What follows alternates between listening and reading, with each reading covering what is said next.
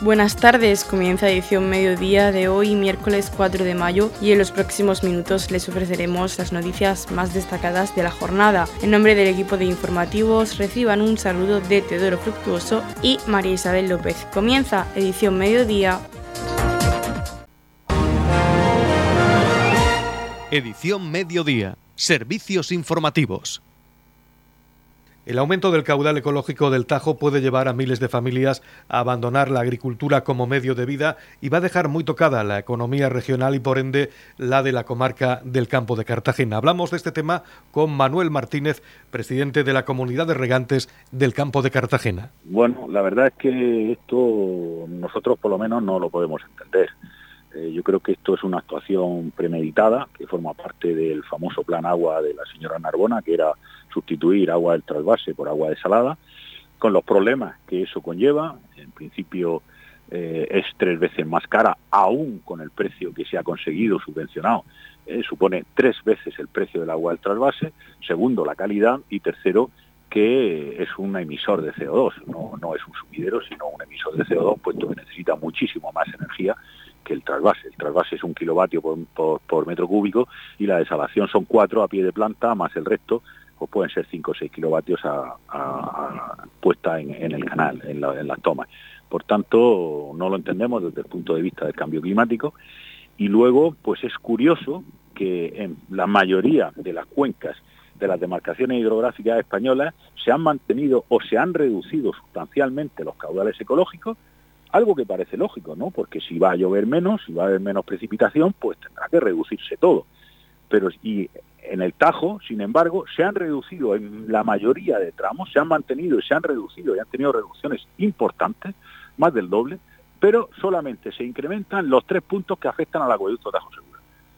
Eh, eso que alguien me lo explique, porque vamos, yo lógica no tiene, en la técnica no, no, no se basa, porque los caudales eh, con 3,5 es suficiente para mantener la vida piscícola eh, y la fauna en, ese tramo, en esos tramos de río y precisamente se incrementan los tramos de río que mejor estado ecológico tienen.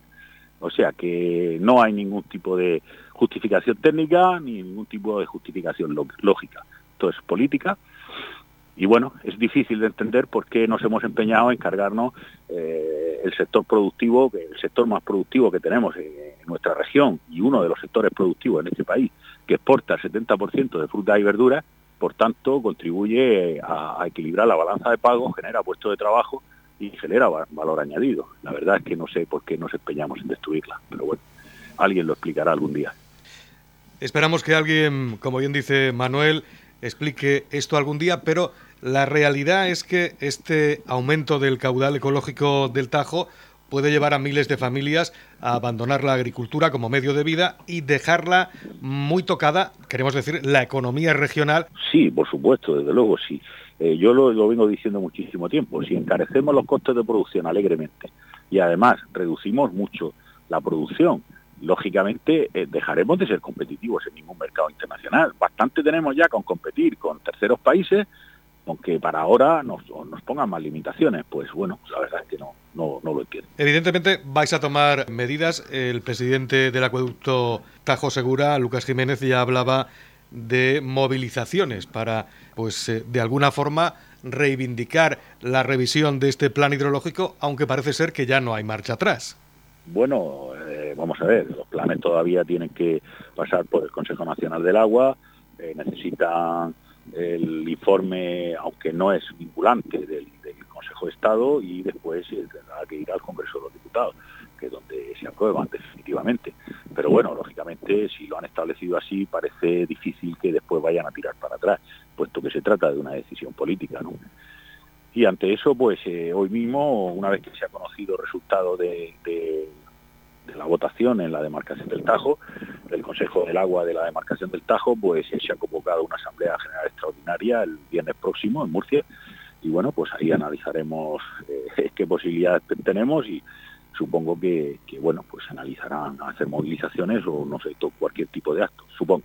Un aumento de caudal ecológico que también va a afectar no solamente a la agricultura, sino al agua de consumo. Sí, reduce aproximadamente 35 hectómetros cúbicos de los que se reciben para abastecimiento, que lógicamente, pues eh, lo mismo que en agricultura, hay que reemplazarlos por 35 hectómetros cúbicos de agua desalada, que en cualquier caso ahí no, no hay subvención, el precio es aproximadamente pues 10 veces más cara.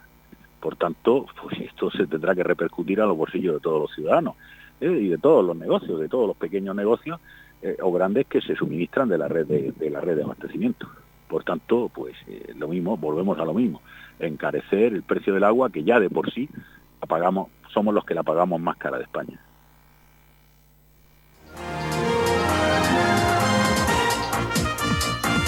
Edición Mediodía, el pulso diario de la actualidad local. El alcalde de Torrepacheco, Antonio León, daba la bienvenida a los asistentes al programa formativo para operador agroambiental que se impartirá en el CIFEA de Torrepacheco. Bueno, pues daros los buenos días y la bienvenida a todos los medios de comunicación al CIFEA, al Centro de Formación y Experiencia Agraria de Torrepacheco, porque esta mañana nos acompaña el consejero de, Agua, Agricultura y Medio Ambiente, eh, también la, rectora de la Universidad Politécnica de Cartagena, la directora general de Agricultura para presentar lo que va a ser el curso de, eh, operador agroambiental. Es un importante paso ¿no? en todo lo que se está haciendo por intentar pues, eh, paliar los efectos negativos que hay en el mar menor, por intentar solucionarlo.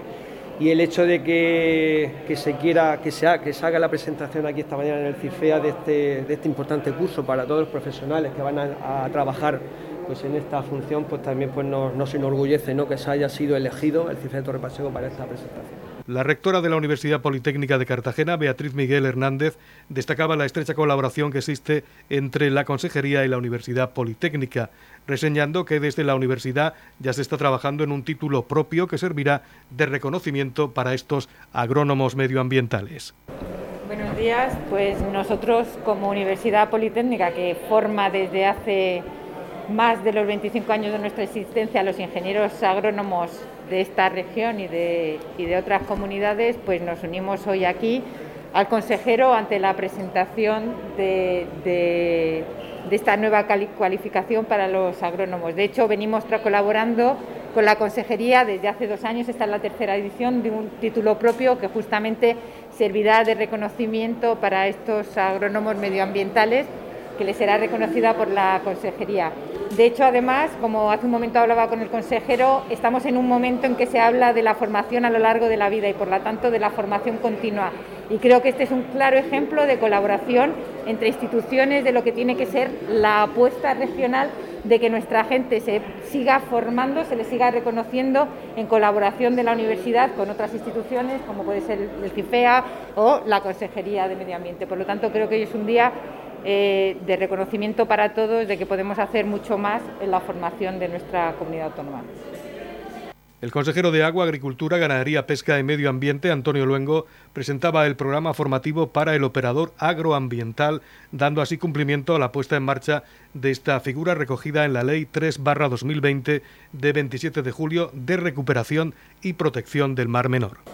Bueno, buenos días a todos. Muchas gracias por asistir a esta convocatoria eh, de rueda de prensa. Hoy es un día importante para el Mar Menor. Hoy es un día importante porque hoy presentamos el ciclo formativo para poder formar a aquellos profesionales que van a ayudar, que van a apoyar, que van a asesorar a todos los agricultores del entorno del Mar Menor para poder garantizar el cumplimiento de la Ley de Recuperación y Protección del Mar Menor. Se trata de un curso que tiene una duración de 20 horas, lo vamos a hacer de forma periódica. La primera edición va a empezar el próximo día 10 de mayo, durará hasta el próximo 19 de mayo, serán cuatro jornadas de 5 horas de 4 de la tarde a 9 de la noche. Contempla dos eh, programas diferentes, uno teórico y otro práctico. Se trata ni más ni menos de acercar a los profesionales a aquellos cualificados, aquellos profesionales cualificados de forma técnica o superior que han obtenido una formación previa de 48 créditos ECTS, formados fundamentalmente en lo que es fertirrigación, en lo que es experiencia agraria, pues ahora con esta, esta formación complementaria puedan conocer de forma eh, importante y de forma eh, total pues en lo que es la ley de recuperación y protección del mar menor. Tienen que asesorar a nuestros agricultores, sobre qué medidas tienen que adoptar para cumplir con la norma, en la, utilización de los programas que ya hay definidos, sobre todo para lo que es la utilización de las, la colocación de las ondas de humedad, para lo que es el diseño y la colocación de las estructuras vegetales para, ahorrar, para evitar cualquier tipo de escorrentía de agua así como también la utilización de los diferentes programas para poder calcular cuál es la curva de máximo nivel a la hora de llevar a cabo la, explotación, la plantación dentro de las diferentes explotaciones. Se trata de formar, de cualificar a los expertos con el objetivo de poder eh, ayudar, asesorar y apoyar a los agricultores. Ese es el objetivo. El objetivo del gobierno regional, como bien saben, es el de formar e informar para que todos aquellos que tienen que garantizar que están cumpliendo con la ley lo hagan de una forma adecuada. En ese sentido es el que tenemos que seguir trabajando junto, en este caso también, a la Universidad Politécnica de Cartagena y evidentemente junto a todos aquellos para poder formar a los mejores profesionales en esa figura del operador agroambiental.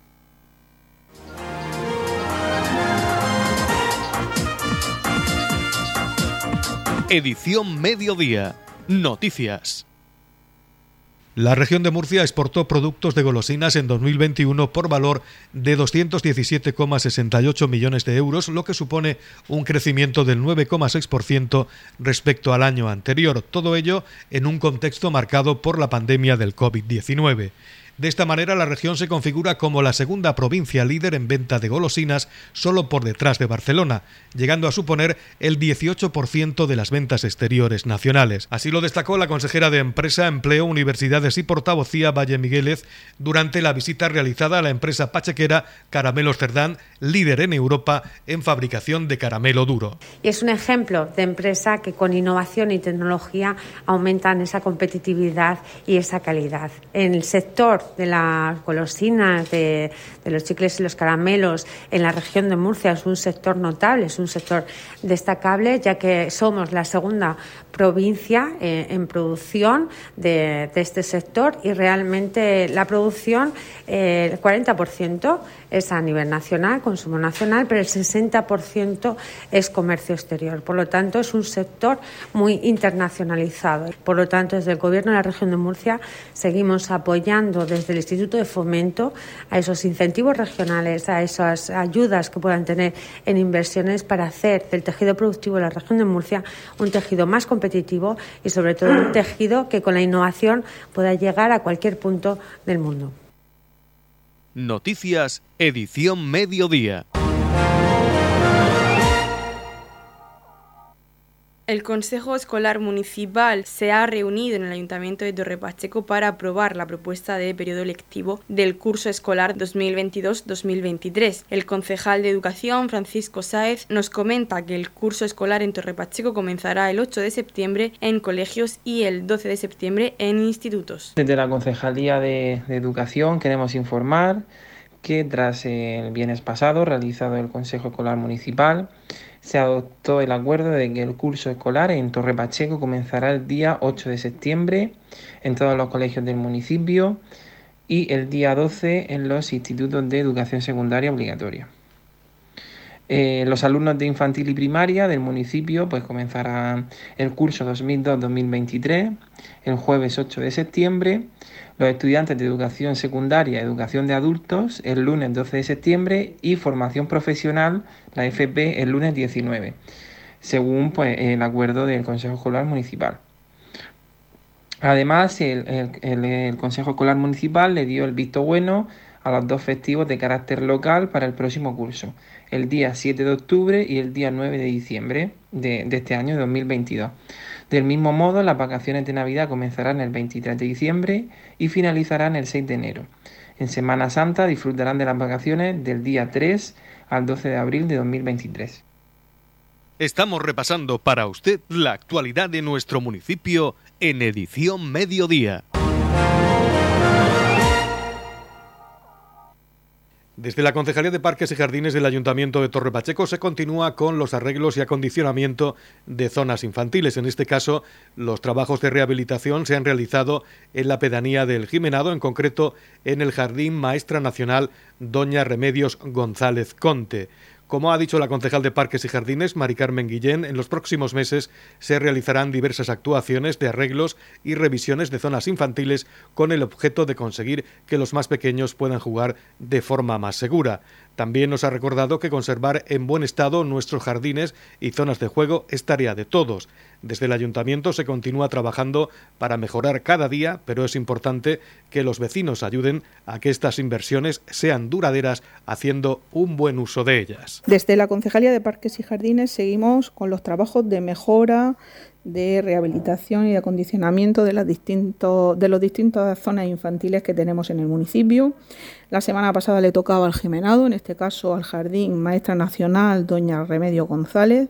Allí, pues bueno, por petición de los vecinos y evidentemente, pues porque una vez revisada la zona, hemos visto que, era necesario la actuación, pues se ha llevado a cabo eh, el cambio del pavimento, eh, se ha cambiado la loseta anterior por una nueva loseta, en total 113 metros de loseta nueva de pavimento de seguridad, se ha hecho una revisión correctiva de todos los juegos existentes, tornillería, tapones, se han pintado todos los juegos y por último también se ha colocado un nuevo juego en forma de limón, lo que hace que se amplíe el número de elementos en el parque infantil de este jardín.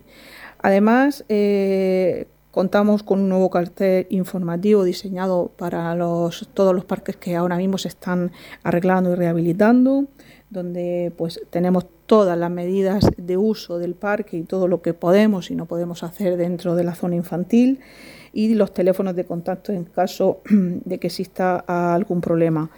Eh, el total de la inversión realizada en, el jardín eh, del Jimenado ha sido de 10.077 euros. También la semana pasada eh, terminaban los trabajos en el parque practicante Juan Tomás, aquí en Torre Pacheco, un parque en el que también la actuación que se ha hecho es una, una actuación correctiva en primer lugar de, de todos los, juegos existentes. Se ha llevado a cabo la, sustitución del pavimento eh, de seguridad que existía también por uno nuevo de loseta, en este caso en 68 metros cuadrados de loseta.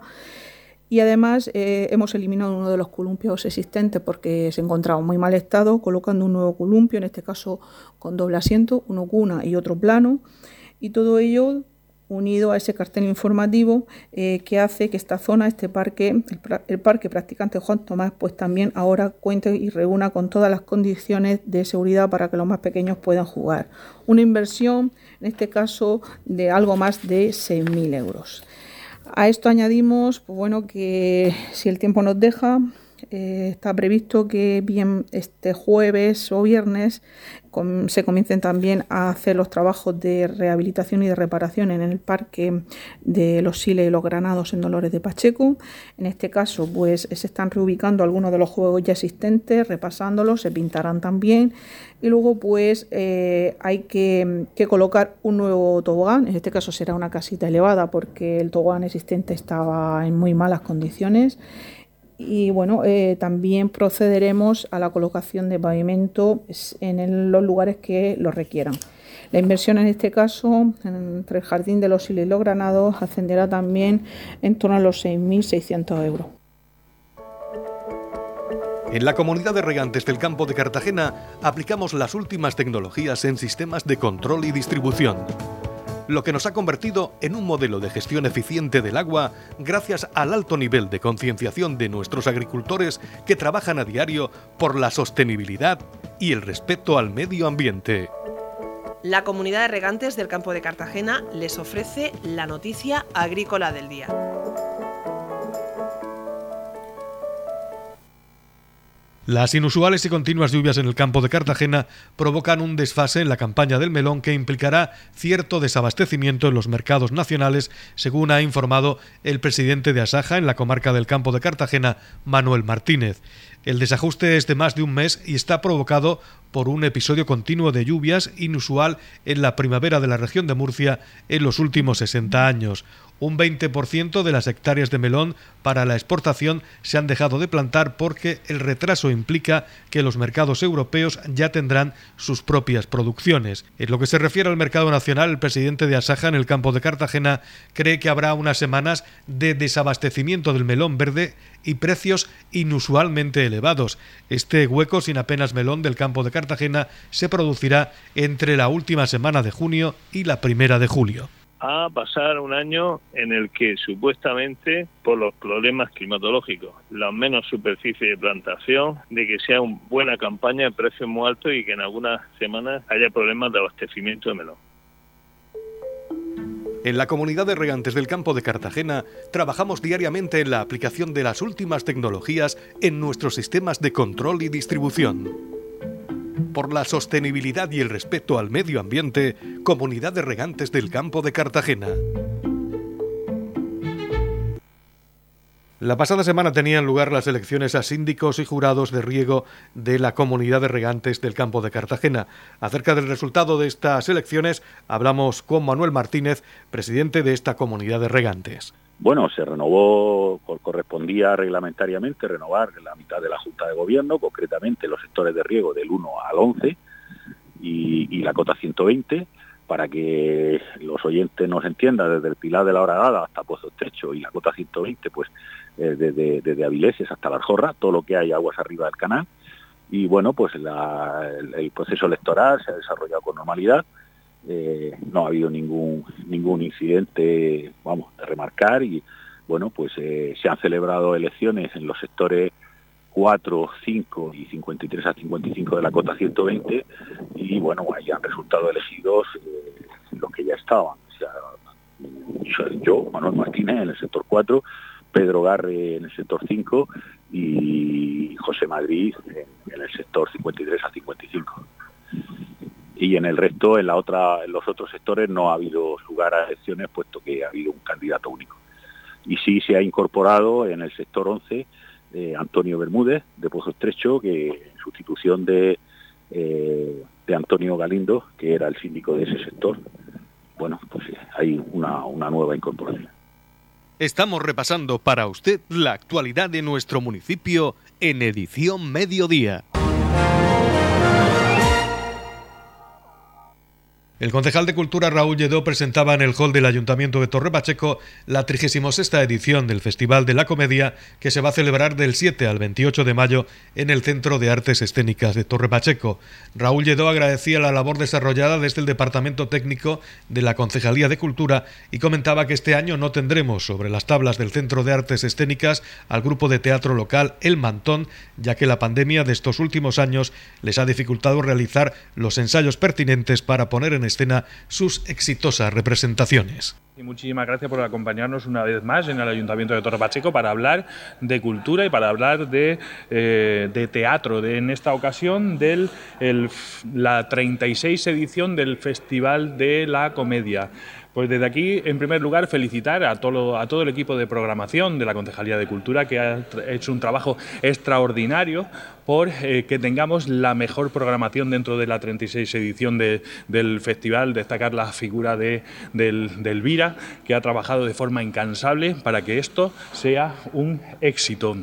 Hacer mención también a la ausencia obligada que tenemos este año del grupo de teatro El Mantón, que por culpa de este parón obligatorio de la pandemia, de estos dos años que nos hemos visto obligados a permanecer encerrados, pues ha hecho que no puedan ensayar y por lo tanto este año no puedan participar de, la, esta edición del Festival de la Comedia desde aquí, mandarles un fuerte abrazo, mandarles nuestro apoyo y estamos seguros de que el año que viene eh, volverán a cosechar grandes éxitos con su actuación dentro, dentro, del Festival de la Comedia. Empezamos el próximo sábado día 7 eh, con La Cuenta. La Cuenta es una obra de reconocido prestigio nacional en la que intervienen artistas de la talla de eh, César Camino, Raúl Peña o Antonio Hortelano. Y es como dicen ellos, una eh, comedia realmente gamberra, no recomendada para menores de 16 años, pero que nos va a hacer pasar un rato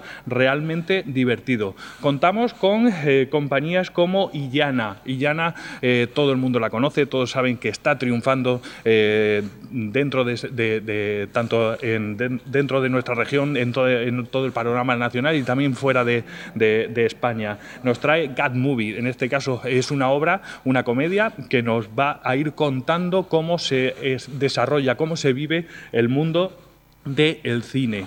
Eh, tenemos obras para todos los públicos, como las que nos trae eh, la Alleicía a través de Watt. Es el dentro de, del es, es, una obra que viene de, las ilustraciones de Mundo Rosa, eh, que todo el mundo, todos los niños la conocen. Es una obra pensada para los más pequeños, pero para que tanto los niños como, como sus papás lo pasen realmente bien con ella, con lo único que se pretende es pues, fomentar la cultura y el teatro también dentro de los más pequeños, intentando conseguir que los espectadores eh, del día, de mañana vayan al teatro. Eh, los más pequeños son los que el día de mañana tendrán que llenar las salas de espectáculos.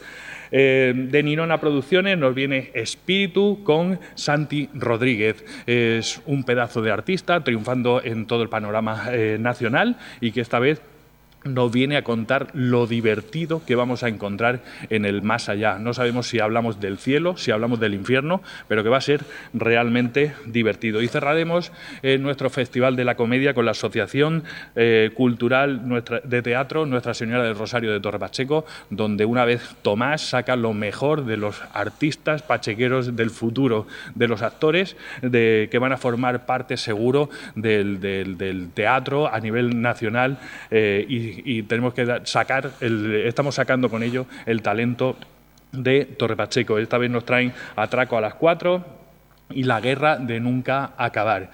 La mejor cultura, el mejor teatro en el Centro de Artes Escénicas de Torre Pacheco con la 36 edición del Festival de la Comedia. Edición Mediodía. Servicios informativos. El próximo sábado 7 de mayo, el novillero pachequero Víctor Acebo torea su segunda novillada con picadores en la Plaza de Toros de Mula. El Ayuntamiento de Torre Pacheco pone un autobús a disposición de todos los aficionados que quieran acompañar a nuestro novillero en esta novillada. David Lorente, miembro del Club Taurino de Torre Pacheco, nos da más detalles de cómo inscribirse para asistir a esta novillada. Este sábado 7 de mayo, este próximo sábado, tenemos el viaje, gracias a la colaboración de don Antonio León, alcalde de Torre Pacheco, para que Víctor Acebo esté arropado por sus paisanos y saldrá un autobús para acompañar a, Víctor Acebo en la novillada con picadores que se celebrará en Mula. Y, y, nada, desde el club se han puesto facilidades para que todo el mundo pueda asistir. El precio de 20 euros incluye la entrada y el viaje en autobús y la salida creo recordar que es desde la explanada del centro cívico a las cuatro y cuarto de la tarde, si no recuerdo mal. Y, nada, y todo aquel que quiere desea asistir, pues se ponga en contacto con algún directivo de, del Club Taurino, en la Citroën Tragaleón o o en, los medios y perfiles de las redes sociales del club y allí pues le podrán indicar. Y nada, esperar que, que apoyen a Víctor, que es un día importante para él y que tiene que sentirse arropado en esta novillada con picadores. Radio Torre Pacheco, servicios informativos. La comunidad autónoma y Agroseguro firmaron la pasada semana un acuerdo para implantar un nuevo modelo de seguro agrario que beneficiará a más de 5.000 agricultores. Conocemos la opinión sobre este nuevo modelo de seguro del presidente de la comunidad de regantes del campo de Cartagena, Manuel Martínez. Bueno, yo no soy especialista en esa materia, mm. pero eh, sí el otro día lo anunció el presidente en la Asamblea General de FECOAN eh, que bueno destinaba cuatro millones y pico de euros para subvencionar parte del seguro del seguro agrario. Eh, eso ya lo tuvo antes una, subvención, después desapareció hace 8 o 10 años o más. Y, bueno, la verdad es que los seguros pues resultan muy caros, su coste muy elevado eh, y muchos agricultores no aseguran precisamente por el costo. Eh, eso se va a descontar directamente eh, en el momento de suscribir la póliza, por tanto, bueno, es una buena opción. Tampoco puedo determinar ahora mismo eh, cuánto va a suponer, si eso va a subvencionar un 5, un 10, un 20, un 30, no lo sé. Pero bueno, cualquier cosa es buena, lógicamente. Esto hará que muchos agricultores que no tienen por costumbre asegurar sus plantaciones, que a partir de ahora pues se animen a hacerlo. Claro, lógicamente. Bueno, una de las premisas que indicaban es que si el seguro es más barato, pues se podrán suscribir más pólizas y por tanto a, lo mejor eh, las cuantías serían las mismas. Aquí no es muy habitual en hortícola decirlo muy corto, puesto que la verdad es que es raro que tengamos precipitaciones que perjudiquen o que fastidien la totalidad de las cosechas o que ocasionen un daño muy importante, como pedrisco o heladas. ¿eh? Eh, en la zona del altiplano sí que es, vamos, prácticamente es obligatorio asegurar. aquí sí que se, se aseguran muchísimo los cítricos. Los cítricos, el arbolado sí que, sí que se asegura bastante, puesto que la fruta está muchísimos días en el árbol y puede sufrir inclemencia meteorológica. Por ejemplo, este año, sin ir más lejos, pues hemos tenido agua, hemos tenido rachas de viento muy importantes y hay unos daños importantes en la cosecha. Edición Mediodía. Servicios informativos.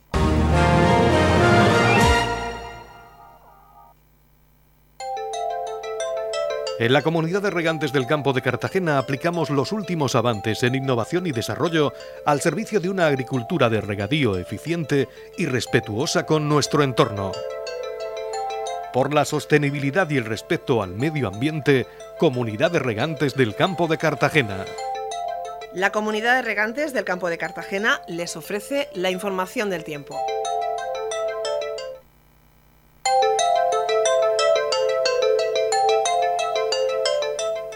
A continuación conocemos la información meteorológica para hoy, miércoles 4 de mayo, en la región de Murcia. Posible granizo, cielos nubosos o cubiertos con precipitaciones generalizadas localmente fuertes y persistentes y que podrían ir ocasionalmente acompañadas de tormentas y granizo. Viento fuerte del noroeste. La capital Murcia alcanzará una máxima de 19 grados y una mínima de 14. El campo de Cartagena alcanzará una máxima de 19 grados y una mínima de 15 y en el Mar Menor tendremos una máxima de 19 grados y una mínima de 13 grados.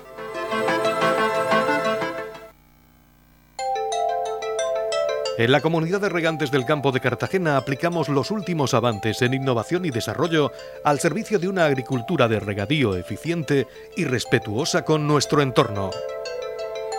Por la sostenibilidad y el respeto al medio ambiente, Comunidad de Regantes del Campo de Cartagena.